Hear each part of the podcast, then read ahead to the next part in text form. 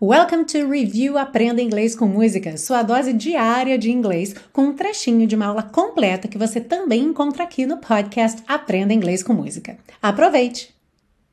Na frase I run for the bus, dear, while riding I think of us, dear, eu corro para o ônibus, querido, enquanto ando nele eu penso em nós, querido.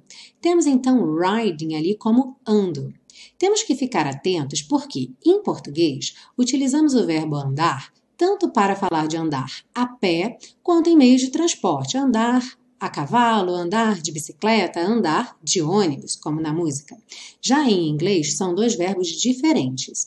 Andar a pé será sempre walk. Já se estivermos utilizando meios de transporte, vamos usar o ride.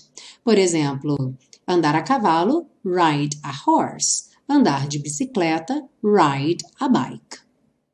Ah, e se você busca um curso de inglês passo a passo com a minha orientação, conheça o Intensivo de Inglês da Teacher Milena, meu curso de inglês que te oferece 30 dias de garantia incondicional. Saiba mais em www.intensivo.teachermilena.com.